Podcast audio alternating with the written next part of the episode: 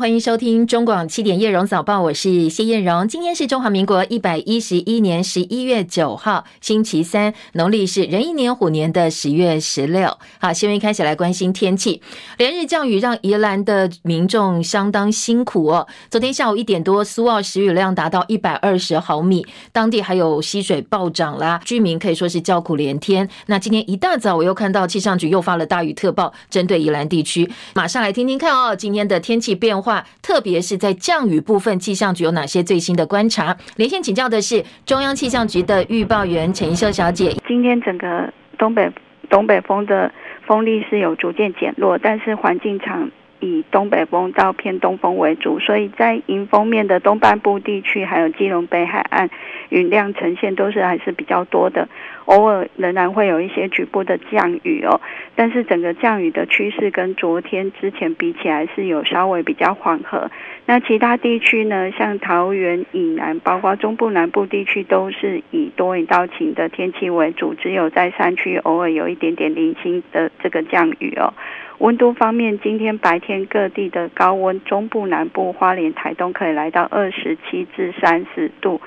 其他地区像北部跟宜兰，今天高温二十五至二十六度，感受上是比较舒适的。但是提醒呢，清晨跟夜里各地的低温也只有二十度到二十二度，所以早出晚归的朋友要注意保暖哦。另外呢，东北风影响在恒春半岛沿海空旷地区，还有澎湖，容易有较强阵风。如果到临近海域活动的话，要注意安全。以上资料是由中央气象局提供。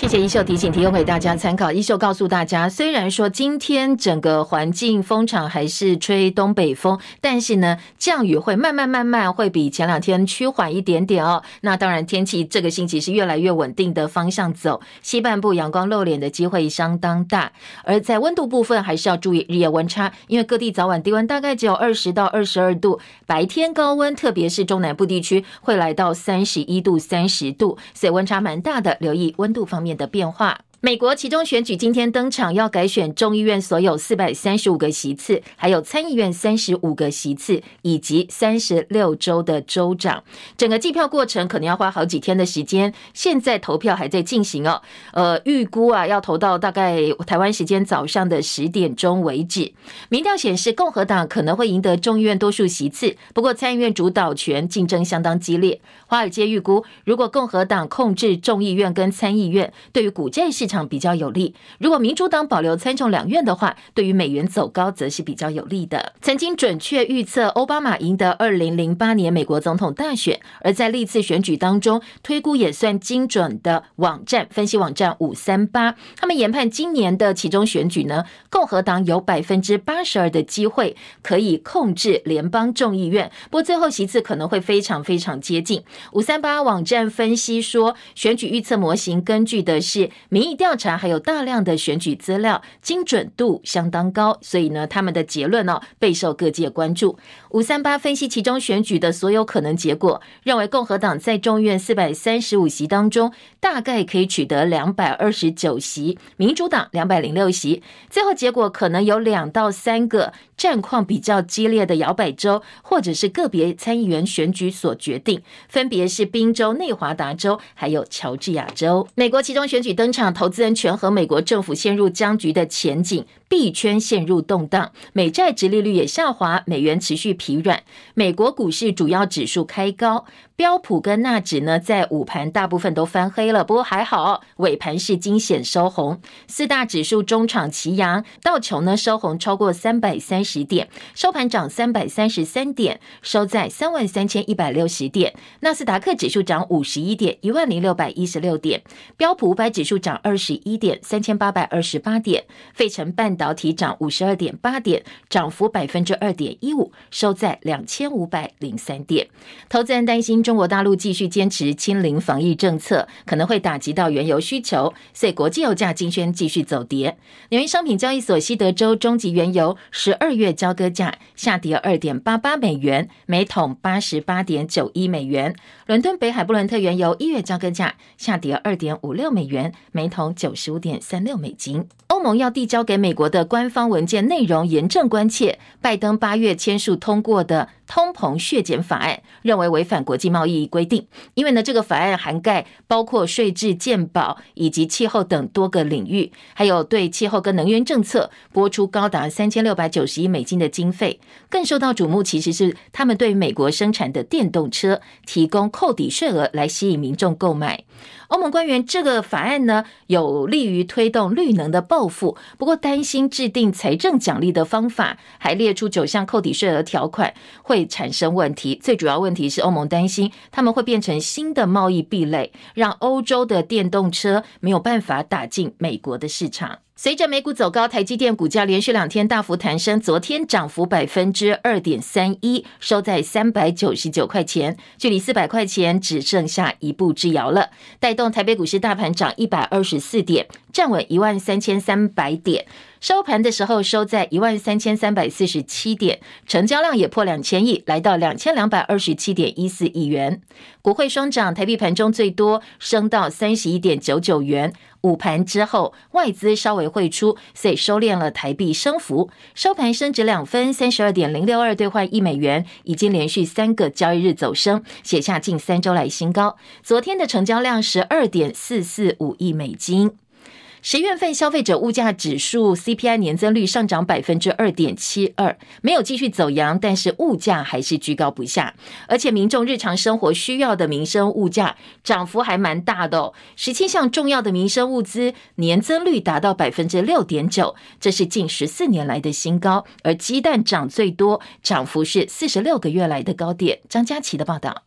主计总处八号公布十月的 CPI 月增百分之零点二六。年增率百分之二点七二，略低于九月的百分之二点七六，但还是比百分之二的通膨警戒线高出许多。主计总处综合统计处专门委员曹志宏表示，油料费用涨幅收敛到百分之零点八，房屋租金、娱乐服务费用持续上涨，但食物类的涨幅达百分之五点一七，推升整体 CPI 的增幅。所幸水果与通讯设备价格下跌，适度抵消部分的涨幅。十七项重要民生物资涨幅高达百分之六点九，则创下九十八年三月以来新高。其中，鸡蛋上涨百分之三十九点九九，更是四十六个月以来新高。曹志宏说：“饲料价格上涨，使得鸡蛋还有鸡肉、猪肉饲养成本仍然居高，还有部分厂商仍在反映那个大拉油、调理油以及那个卫生纸还有面包的生产成本，进而调整售价，所以。”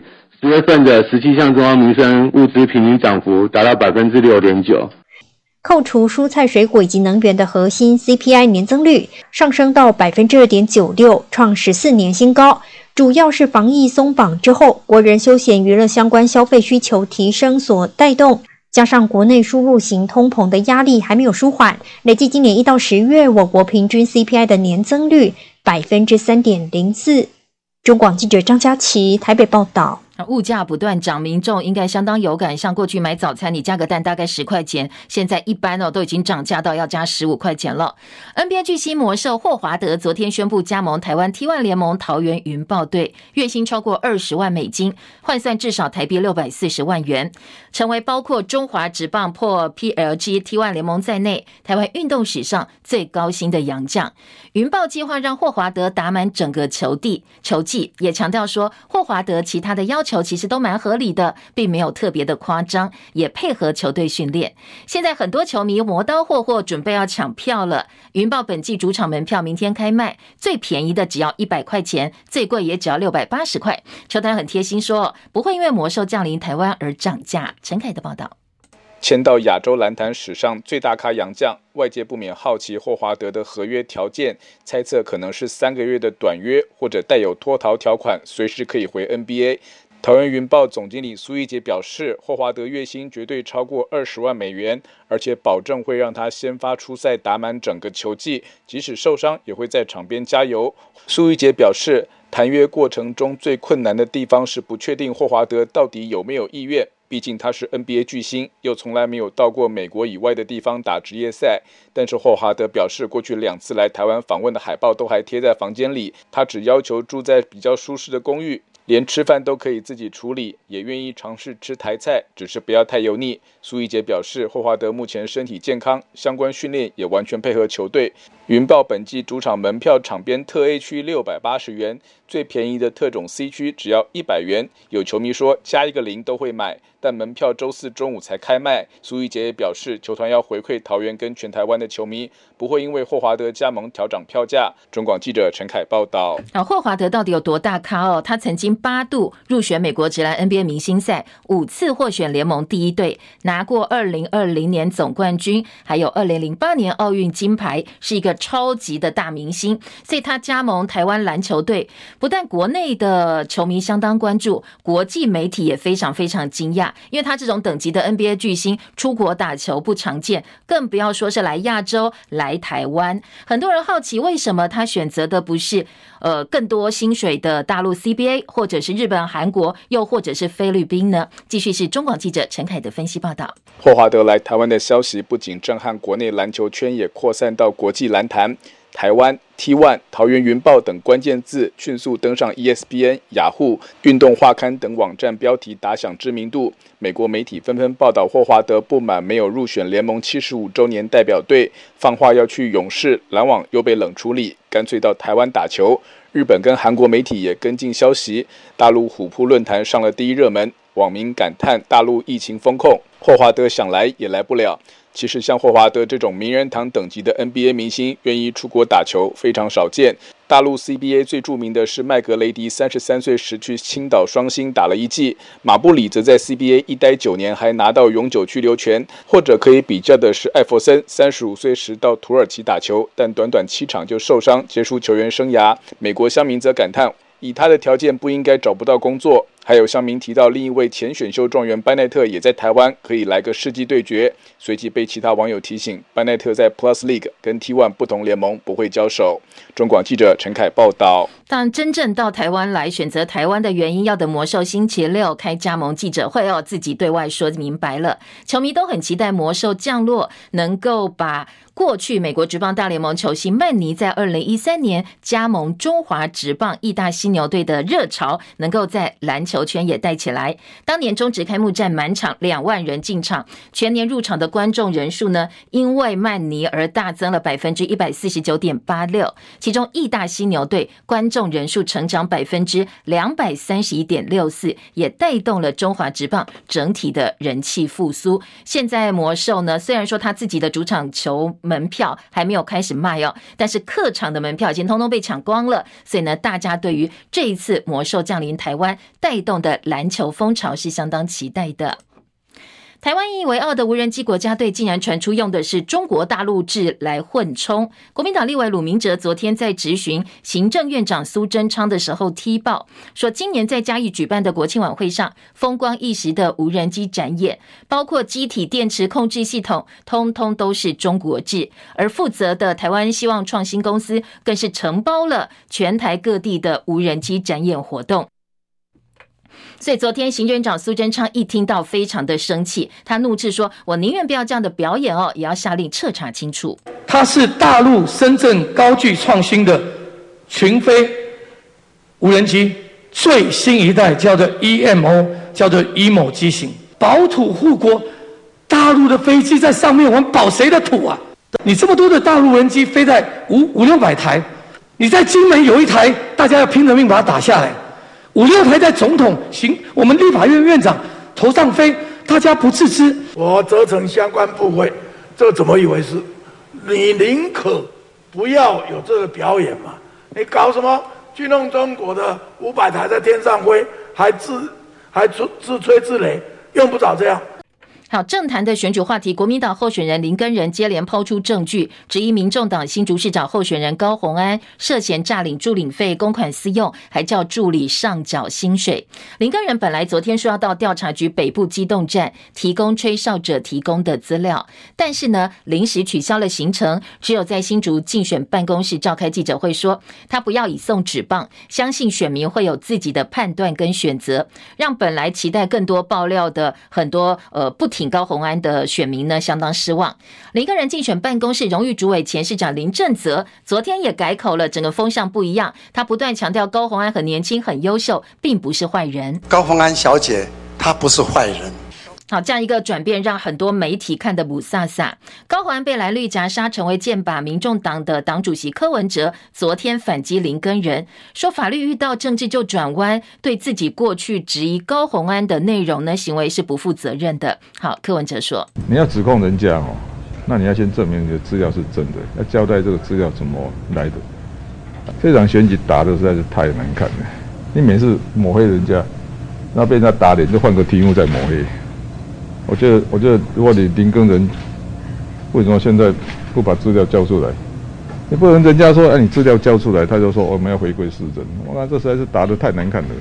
啊，本来都已经要收手，林根仁听到柯文哲这样讲，很生气哦。他呢，昨天晚间要求柯文哲立刻更正，否则就要交出吹哨者提供的资料给检调单位。说呢，他要帮自己过去的言行，针对高虹安的质疑部分负起完全责任。另外，在政坛有种说法是，林根仁的选战策略急转弯，是因为国民党中央下的指导棋，不想让绿玉林呢渔翁得利。还有说法是，林根仁狂打高虹安，整个效益已经外溢到其。其他县市影响到桃园的张善政跟基隆的谢国良，他们本来打算吸收台湾民众党选票，现在因为哦这个蓝营在打高虹安，所以民众党的选票流向也不想再流到国民党候选人的身上，所以国民党中央看到了，改才会紧急喊卡。不过呢，朱立伦昨天的说法是，各县市的选举是各县市自己主导。昨天，中央流行疫情指挥中心公布了国内新增的新冠肺炎确诊个案，在确定病例部分呢，两万四千九百三十五例的本土个案，三十九例的境外移入确诊个案当中，十五例死亡。国内昨天发现第一例具有免疫脱逃优势、重复感染几率较高的 BQ. 点万病毒株的个案。临床医生说，最近好像有重复确诊患者明显增加的趋势。不过，指挥中心医疗应变组的副组长罗一军说，从统计数字来看，全国目前的重复感染率大概都是维持在百分之三左右。专家则表示，并不是染疫之后三个月内一定会有无敌星星的保护，还是要看感染的病毒量、个人。人的免疫反应以及你有没有打过疫苗而定，才能够评断重复感染的几率。而且呢，不是说你感染一次两次之后就完全免疫了。一个人感染新冠病毒的次数是没有限制的，可能是会不断不断的重复感染。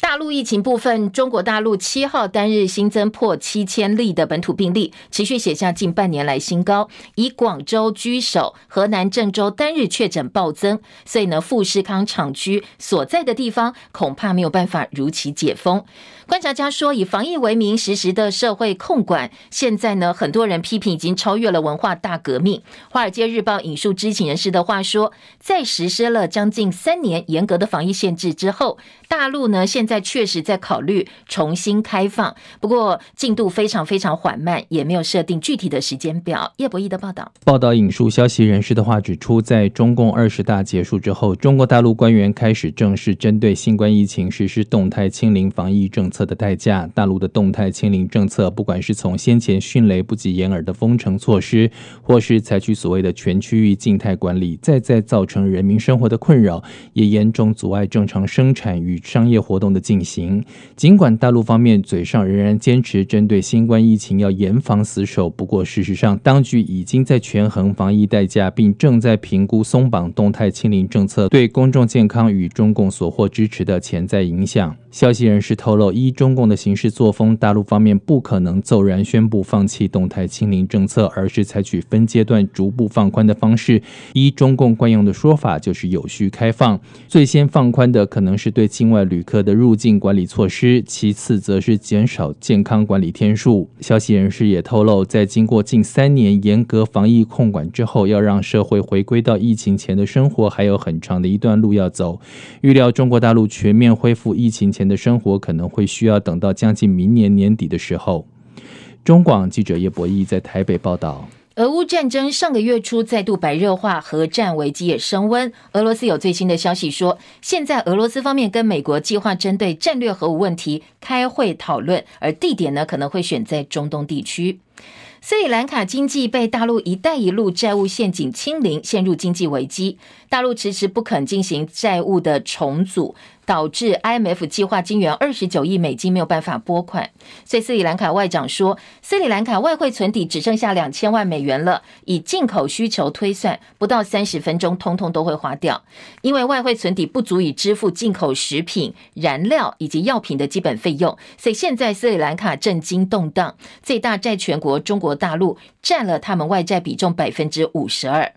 今天有三百零三个斯里兰卡的民众在偷渡前往加拿大途中，因为渔船故障，导致船身进水，飘到越南附近求救。有一艘日本籍的船只知道之后，赶快哦，也在现场附近就帮忙救人。所以越南跟日本的船只协助救援的情况之下，这三百多个民众呢，最后被送到越南的头顿市。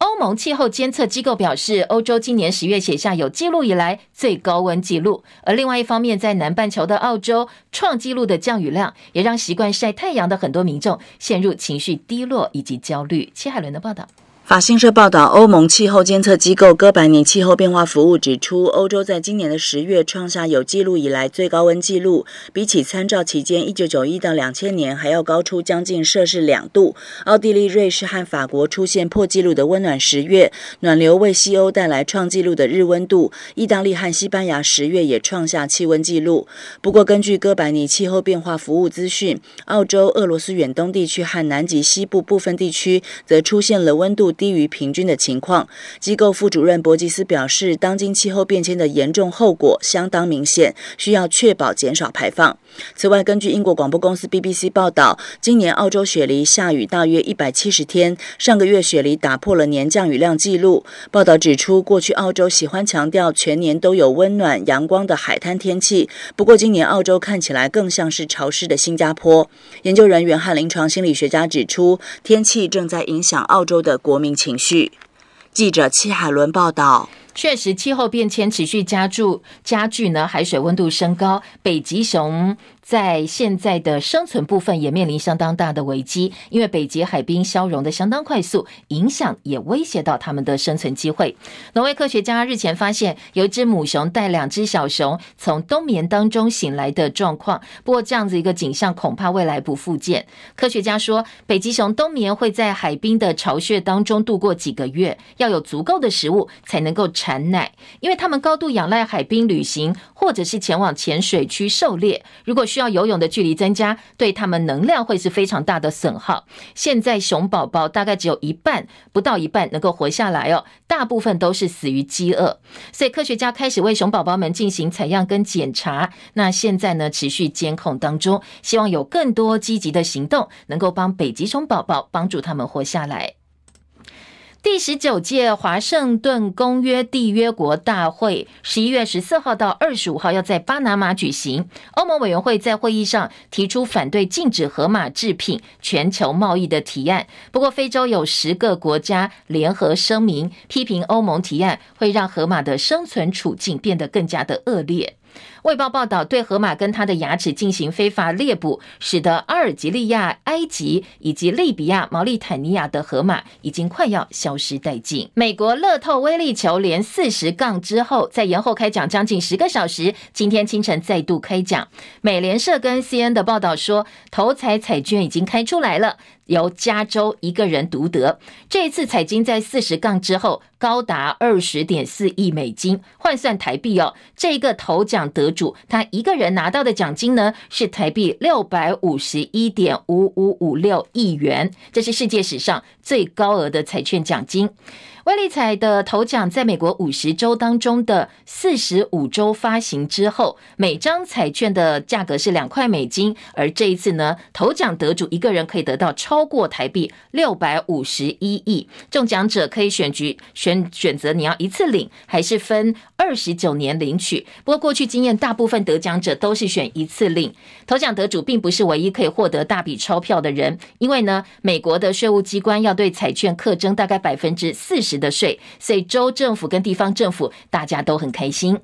中华职棒台湾大赛第三场比赛，昨天在台中洲际棒球场进行，乐天桃园零胜两败劣势踢馆。不过呢，最后哦，中信兄弟还是七比二拿下听牌的第三场胜利。换句话说，现在是三比零领先，系列赛是七战四胜，中信兄弟非常有机会在今天主场会抛下黄色的彩带。过去台湾大赛陷入零胜的球队有八支，没有一支球队是翻盘的。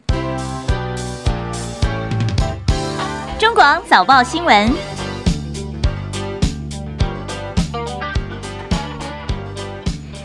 今天早报的头版头条焦点，呃，一样哦，大家关心的重点不太一样。中国时报关心的是。柬埔寨诈骗案两个部分，一个是台湾人被骗到柬埔寨之后受虐，另外一个部分就是这两天爆发出来台版的柬埔寨案，就是你求职呃遇到诈骗集团，而且被关起来哦，受害人多达五十八个，呃救出五十八个，那死掉三个，可能超过六十个受害者。这两个部分现在都是进行式，换句话说，问题并没有解决。中国时报质疑的是说，蔡总统每天从南到北不断奔波去助选，警力维安用了相当大量的警力，所以呢，置人民老百姓的生命安全于不顾，耗费了这个资源，当然就排挤到了另外一部分要来维持治安的警力。这是中国时报今天的头版头条，联合报头版头关心的是苗栗县长选举的最新民调。好，今天的联合报公布的民调数字给大家参考哦。脱离国民党参选的候选人钟东锦，他的支持度是百分之二十五，领先民进党提名的徐定祯。徐定祯是百分之二十，据国民党自己提的谢福弘，大概只有一成的支持率。这是联合报的民调。自由时报头版头条也是跟选举有关的话题，持续聚焦的是新竹市长候选人台湾民众党的高虹安。呃，今天自由时报引用周刊的报道，继续来炮打他其他呃可能跟跟呃公领域或私领域有关的质疑。今天头版头条大标题聚焦的是高虹安的男朋友。自由时报说，周刊报道他领永龄基金会的月薪五十万。好，领月薪五十万有什么争议呢？争议就是他同时也是高虹安在国会的助理，也有领这个部分的薪水，说他的双重身份。而联合中时内页四版的焦点聚焦的则是。国民党对于高虹安的态度跟策略，现在整个大逆转。本来前两天国民党候选人林根仁是呃炮打高虹安不遗余力，不过昨天本来要去北基站提供的资料临时喊卡了。那国民党方面的说法，特别是地方的说法也改口，说高虹安不是坏人啦，我们不要以送纸棒交给选民来做决定，一切回归市政的讨论。今天在联合报做了大概有三分之二版面的分析哦，说因为呢现在国民党也意识到了，如果继续打高虹安下去，可能。最后得利的会是呃民进党提名者，所以呢这部分可能在整个选战的操作部分有所改变。中国时报今天头版头条跟政治有关的话题是聚焦台北市长候选人陈时中，他被国民党台北市议员徐巧芯爆料说对呃女医师生咸猪手。今天中国时报最新的发展说，徐巧芯昨天进一步指出，可能还有其他的受害者，因为呢民进党对他提告说呢。他举这些照片、影片，意图使陈时中不当选，可能违反了选罢法。那昨天徐巧芯的说法是：正好，非常好。那你给我一个机会，谢谢丞相赐剑。所以呢，我会把我最新收到的检举，说还有其他受害者，一并到法庭上去做陈述。好，其他的头版新闻重点，《中国时报》还有国庆烟火的无人机释放的无人机，当时呢，呃，蔡英文总统现场看也非常的感动啊，因为画面很壮观。不过今天中时引用立委踢爆说，这些无人机哦，通通都是中国大陆制，你号称这是我们的无人机国家队，结果背后呢，通通都是老共做的，而且呃，据说这一家公司承包了所有台湾的无人机展演。联合报的头版有。呃，这个现在我们的教育政策希望能够让数位化的教学深入每个学校，所以呢，国中小学生生用平板的现况，今天的联合报哦，在关心这个现况的同时，点出了大家面对的问题。其实最主要还是城乡差距了哦，在大都市当然没有问题，不过呢，你到部分的乡镇市会发现，包括网络方面的问题，网络不给力，或者是老师其实他自己也不是很熟。所以呢，教师授课的意愿并不高，数位能力高低落差很大。你全国要统一去推生生用平板，呃，可能是呃真正是有问题的，没有办法真正的落实到每个学校去。财经报纸的头版焦点，《经济日报》头版头条告诉我们，出口连两黑，可能本季会呈现负成长。《工商时报》头版头是台积电的股价再度上攻四百块钱，已经快要到四百块，三百九十九。快乐说底部已经出现，而经济的下半版面还有台积电第三季的配息出来二点七五块钱。另外，《工商时报》也预告美国其中选举现在正在进行，选民关关心或者是担心的一个跟财经有关的议题是高油价。好，这个是各个报纸哦。今天在头版我们快速扫描一下新闻重点之后呢，就来听听看各个报纸在头版头条跟分析部分还有哪些进一步的说明。先提供给大家的是《中国时报》。今天的头版头条，来看看求职诈骗进行式。今天的中时大标题说，求虐惨案，囚禁跟凌虐的惨案呢无绝期，看不到什么时候停止。针对柬埔寨诈骗进行式，网络上到处都还看到高薪征才的广告，诈骗集团很猖獗，有三百一十五人受困在柬埔寨待援，还没有救回来。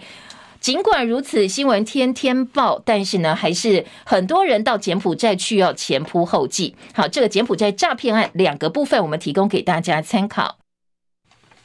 首先呢，诈骗集团诱拐这些求职者，呃，到柬埔寨去。经过家属对外求助之后，七八月的时候，媒体报蛮多的，受到很大的关注。外交部统计的数字说，已经收到了六百九十三个国人的求助案件，成功协助三百七十八人回到台湾。换句话说，还有三百多人在柬埔寨没有回来。尽管相关单位持续不断的呼吁求职者要小心诈骗，小心诈骗，但但是呢，很多人前仆后继，还是到柬埔寨去。六到九月，每个月几乎都有超过一千人，甚至多的月份有两千多人去哦。再到柬埔寨受骗的部分呢，现在还是很多人去。而台湾的所谓台版柬埔寨诈骗案，现在呃在。同步上演被查到之后，在桃园以及中坜哦淡水救出了五十八个受害者，其中发现三个人已经被凌虐致死。这两天警方陆陆续续逮捕一些集团的成员到案，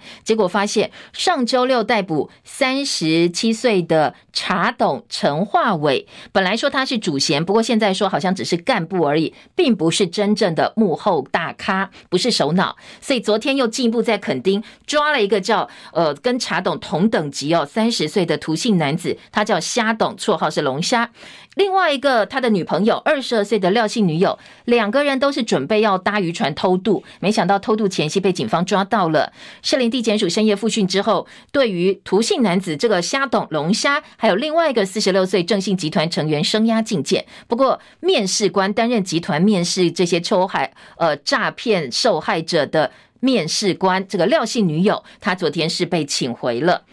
现在在中国时报呢，今天有把呃诈骗案、囚禁案的嫌犯垦丁偷渡前被逮放在三版。下半版面的质疑是说，一个桃园议员质疑桃园市府，你看在桃园抓到人，你的市府警觉性不够，都在忙选举。记者呢，周玉祥的特稿一样哦。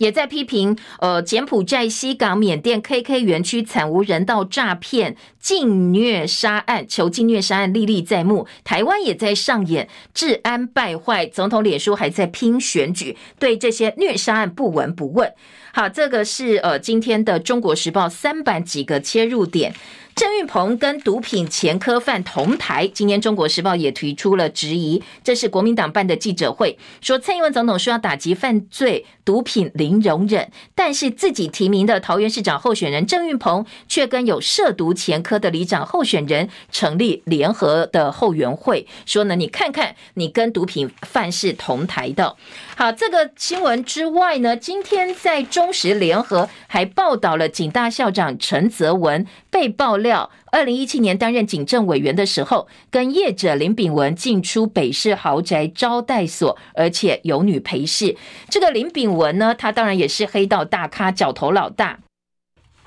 甚至还有涉入之前的职棒赌博案哦。今天在联合、中时都有报道，陈泽文会黑道。联合报大标题说，黄明昭表示他并没有报备，为什么要报备？因为他对外的解释是，我到这个招待所去跟黑道见面吃饭，是为了搜集情资，我要抓这个白狼张安乐的犯罪事证。不过这个说法一出来，时代力量前立委黄国昌就说你在说谎，这种说法这么扯，到底谁会相信呢？而在联合报报道，则是。引用了这个黄国昌的质疑说，警政署证实根本没有陈泽文跟林炳文接触，长官事前核准，事后提出报告的资料，说这个警大校长陈泽文不但是严重违反警纪，还公然说谎。行政院长苏贞昌、徐国勇还要继续包庇陈泽文吗？这是联合报的质疑哦。在中国时报的部分呢，说现在的内政部已经叫政风处来查处了，说呃这个警大校长他的位。阶其实很高，跟警政署是平行的。这么问重要的一个警政的位置，竟然是陈泽文有争议性这么大的人在这个位置，而且还说了很多争议性的说法，需要受到检验。所以现在政风处已经开始要介入调查了。联合报另外一个切入点，则是记者李一新、陈金松的特稿，说众所皆知啊，这个警大校长陈泽文跟内政部长徐国勇关系相当好，也一度是徐国徐国勇力挺。的警政署长热门人选，他的行事风格特例有非常多争议。不过后年一月就要退休了，警大校长应该是他从警生涯的最后一战。没想到被连环爆出五年前的一些跟黑道聚会，在大选逼近、内阁要改组之际，所以项家项庄舞剑意在沛公。这个沛公是谁呢？显然并不是陈泽文本人，因为绿营内斗啊，这可能又是另外一个内斗。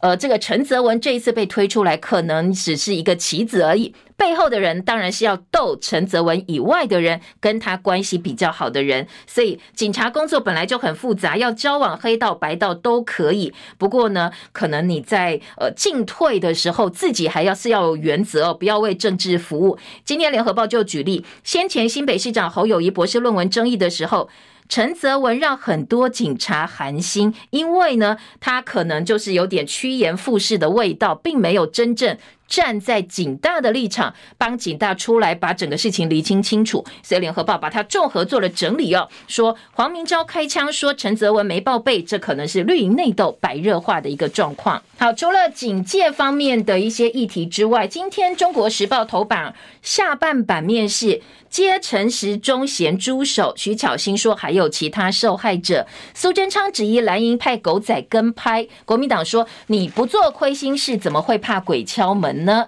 好，陈时中被指被国民党的台北市议员徐巧芯公布照片、影片，说他对女医师生咸猪手。陈进总反击说这是不实的抹黑。我们整理一下哦，昨天最新的进度。呃，昨天行政院长苏贞昌先质问国民党说，你是不是花钱请狗仔去跟拍你的对手？当然，国民党否认。立院党团总召曾明忠说，国民党现在又没钱，也没有这个需要去跟监。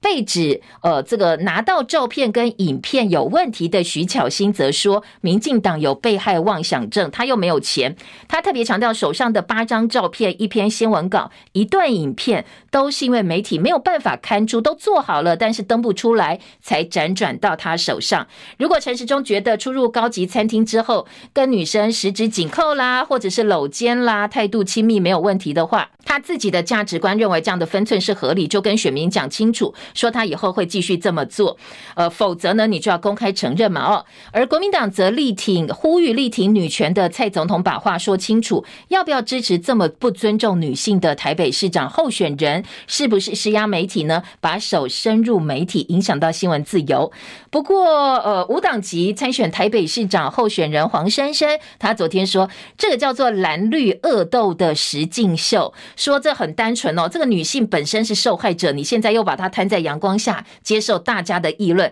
她说，身为女性，她是看不下去的，一切回到市政讨论就好。而民进党台北市议员徐呃，这个詹进健则对徐巧芯提出了说他违反了选罢法，意图使陈时中不当选。徐巧芯则说：“好啊，正好正好，这几天我又收到到了好多疑似被害者的资料，这些消息呢，我到法庭上哦会跟陈时中当面来做一个印证，也交给法官说感谢丞相赐见，我正愁没有舞台发挥呢。好，这个是昨天呢、哦、陈时中生咸猪手，今年各个报纸一些综合的整理报道，中国。”《国时报》的四版大标题下的是苏焕智一样哦。这一次台北市的市长候选人有十二个，不过大部分都看在蓝绿白候选人身上。其实苏焕智也是参选的。他昨天说，从资料看得出来，陈时中是酒后失态，有权势性骚扰的嫌疑。好，今天在呃《中国时报》内页政治版大标就把苏焕智说陈时中有权势性骚扰之嫌放到了版头大标的位置。小标题部分则是包括卫福部，因为呢是有有一些生杀大权的女方的丈夫涉嫌医疗过失，判刑大逆转，所以这中间有没有关系？当然有一点影射的味道。蓝英说陈时中本来就很爱应酬，所以这只是开始，未来可能会有更多的影片流出来。自由时报今天头版头条是检举函曝光高虹安助理男朋友岳林永林五十万，这是周刊爆料揭露了所谓检举函。的全文说，高虹安跟男朋友李中庭涉嫌诈领助理费。他在担任公费助理期间，年领永龄基金会六百万，疑似充作高虹安的政治献金，帮他推或帮红海推相关的立法。只以两个人呢，利用双重身份获得了千万元的不法所得。而对于争议呢，高虹安昨天说，呃，他对周刊已经有所回应，不肯再多说，强调自己没有利用自己的权势帮红海。推动立法。李中庭任职红海两年半，上个月底突然请辞，这是自由时报今天头版几个标题的重点。而自由内页呢，则是柯文哲批抹黑林根仁，呛不更正就要举报高虹安，因为呢林根仁跟国民党的态度大逆转。今天包括中时联合自由都有非常大篇幅的报道。当然自由是比较质疑的，说法夹弯真的能够换回蓝军吗？国民党的盘算恐怕哦不见得是能够如愿。联合报今天在内页四版则说。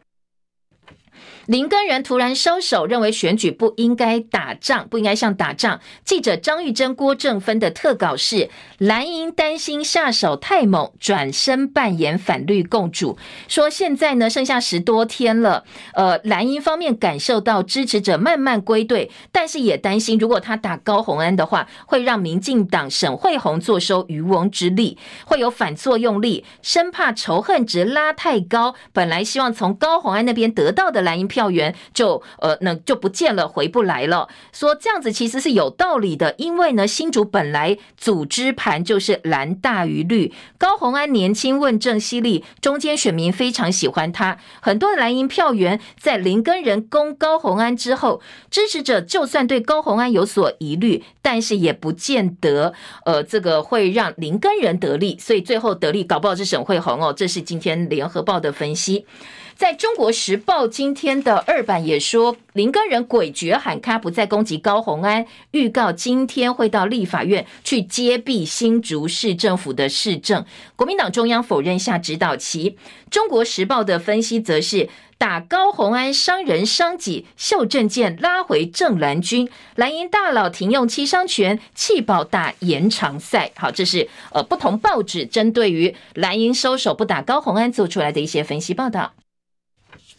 联合报今天头版头条是关于苗栗县长选区民调，刚才提到钟东锦百分之二十五领先徐定珍百分之二十，宋国鼎、谢福弘大概获得一成选民的青睐，百分之三十四的苗栗选民看好钟东锦能够胜选。今天联合报在内页说还有四成没有表态，蓝营担心分裂绿营的隐忧，大家都认同最后弃保会决定胜负，落后者说有信心反超，领先者说他们会拿下最后的胜利。好，这是民调的部分，也提供给您做参考。继续来听到的是，呃，在北北基桃的月票哦，今天联合报、中国时报都有报道哦。中国时报说，绿营要推北北基桃月票一千两百块，而且可以跨县市使用。好，这个部分今天的呃联合报跟中国时报都是有质疑的。在中呃中国时报内页的四版呢，则是质疑说，钱从哪里来呀？北北基桃一千两百块是选钱撒币吗？你还说中央呃交通部是支持他的，纳入台铁机捷国道客运年需三十五亿元，苏贞昌答应补助。柯文哲说好啊，你北北基桃补助，中南部就不补助吗？你可以大小眼吗？新北交通局长说，民进党的精算比较像算计，蓝酸绿拿香跟着拜。过去四年你可以做，为什么不做？难道都在睡觉吗？而联合报冷眼及记者就批评，有政府会做事，但是要到选前才会做事。而中国时报就笑他们选举拔蜡票乱开，大家不要相信哦，随便听听就好了，不见得真的能够落实。就算你真的要做，也会有实质上的问题的。好，今天的中时头版还有无人机是中国大陆制造，说双十焰火无人机竟然是 Made in China。蓝英立委爆料业者明知故犯，苏贞昌下令彻查，要查清楚来龙去脉，说这是国安大漏洞。大陆的无人机在总统面前飞来飞去，万一是情搜啦，或者是有什么呃其他的意图的话，该怎么办呢？那我们常常都说，呃，我们的无人机国家队，国家队竟然这个国家指的是哪一个国家呢？今天也有相当多的讨论。美国其中选举今天揭晓了，民主党苦战，如果输掉参众任何一院，对拜登来讲都是灾难，而且非常有可能会丢掉。而川普要重新回到白宫终极测试，背书超过两百五十位候选人，摇摆州这些候选人的选情也在考验他的吸票力。富豪操控银弹大战，美国其中选举选战总开销超过五千三百亿元。好，这个是今天联合报的标。标题内容，《自由时报》则说，拜登认为众议院恐怕保不住，共和党非常乐观，觉得有机会变天了。共和党如果掌握参众两院的话，对美国股市来讲，呃，市场是比较看好的，认为有机会继续反弹下去。大陆清零没有时间表。今天的《旺报》头版头条说，最快最快明年底会恢复常态。那二零二三年明年会先放宽一些入境管制，关注日韩的死亡率还有公众的反应。不过现在大陆疫情特别广州居高不下，所以今天在《自由时报》说，嗯，广州啦、郑州的确诊人数暴增，富士康想要解封恐怕不容易。嗯，其他报纸的民生新闻，今天《中国时报》说，输入性通膨影响重要的民生物资飙涨接近百分之七，蛋价年增百分之三十九点九九。换句话说呢，蛋价涨了要四成左右哦，呃，非常非常可怕的物价大涨。联合报今天把月薪破六百四十万魔兽到台湾来打直篮。呃，这个过去浩尔曾经八次入选 NBA 全明星队，在台湾现在掀起了抢票潮，已经提版了，提版到前面综合新闻版的整个版面，半个版面的报道。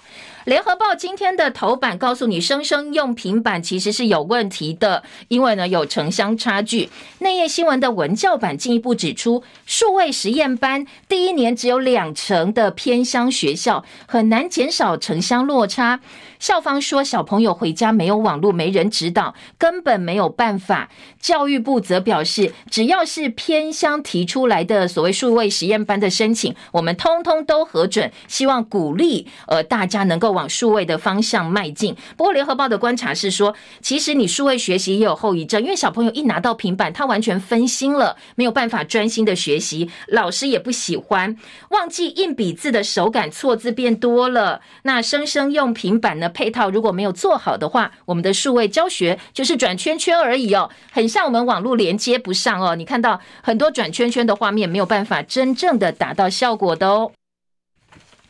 这呃，《自由时报》今天说。呃，疫情降温，六点五万人重复感染，户外脱口罩的脚步近了。但是呢，今天在联合报的医疗版也提醒，没有告知用药史，有移植患者罹患新冠治疗，差点送了命。就是你过去的用药史可能有一些跟新冠药物的冲突，恐怕哦，你在跟医生呃这个讲的时候，你要讲清楚哦，否则会影响到你的生命安全的。经济日报头版头条，出口连两黑，本季可能会负成长。工商时报说，台积电底部限行了，昨天收三百九十九块钱，接下来要反攻四百块钱大关。时间到了，谢谢大家收看收听，记得 YouTube 帮叶荣按赞分享，明天见，拜拜。